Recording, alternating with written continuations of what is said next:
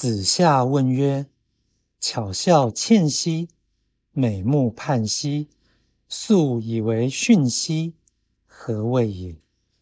子曰：“惠事后素。”曰：“礼后乎？”子曰：“其余者商也，始可与言师已矣。”子夏问：“诗云。”美好的笑容有清纯之感，美丽的眼睛是黑白清明，漂亮的色彩会呈现肃静的气氛。这究竟是什么意思呢？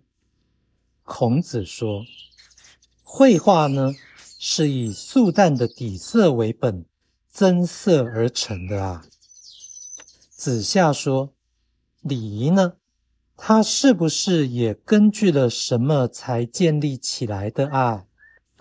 孔子说：“能使我兴起念头，进一步阐述事物道理的，就是你子夏啊。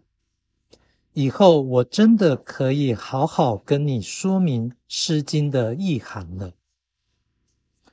道义阐释，素以为训兮。”可以说是以素为训，或以训为素。这意味漂亮的色彩不会给人眼花缭乱之感，却会展现素雅的氛围。这仿佛是返璞归真的意境。绘事后素的“事”为动词，这句话意味绘画乃先素而后事。暗示凡事皆有其本源或根据，而本源与根据皆为单纯之道。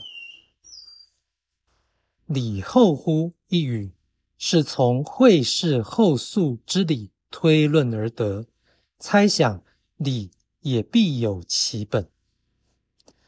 其余者的起是促使兴起，不是启示。这个意思是说，孔子因子夏能有所领悟，而愿意进一步事理开导。此说含义并不艰深，但因学者难以解释其文句，导致认知错误极为严重。此言强调真理为万事万物的根本，也就是因。也是万事万物的极致，也就是果。真理的性质纯粹而单一，任何美好的表现都有单纯性。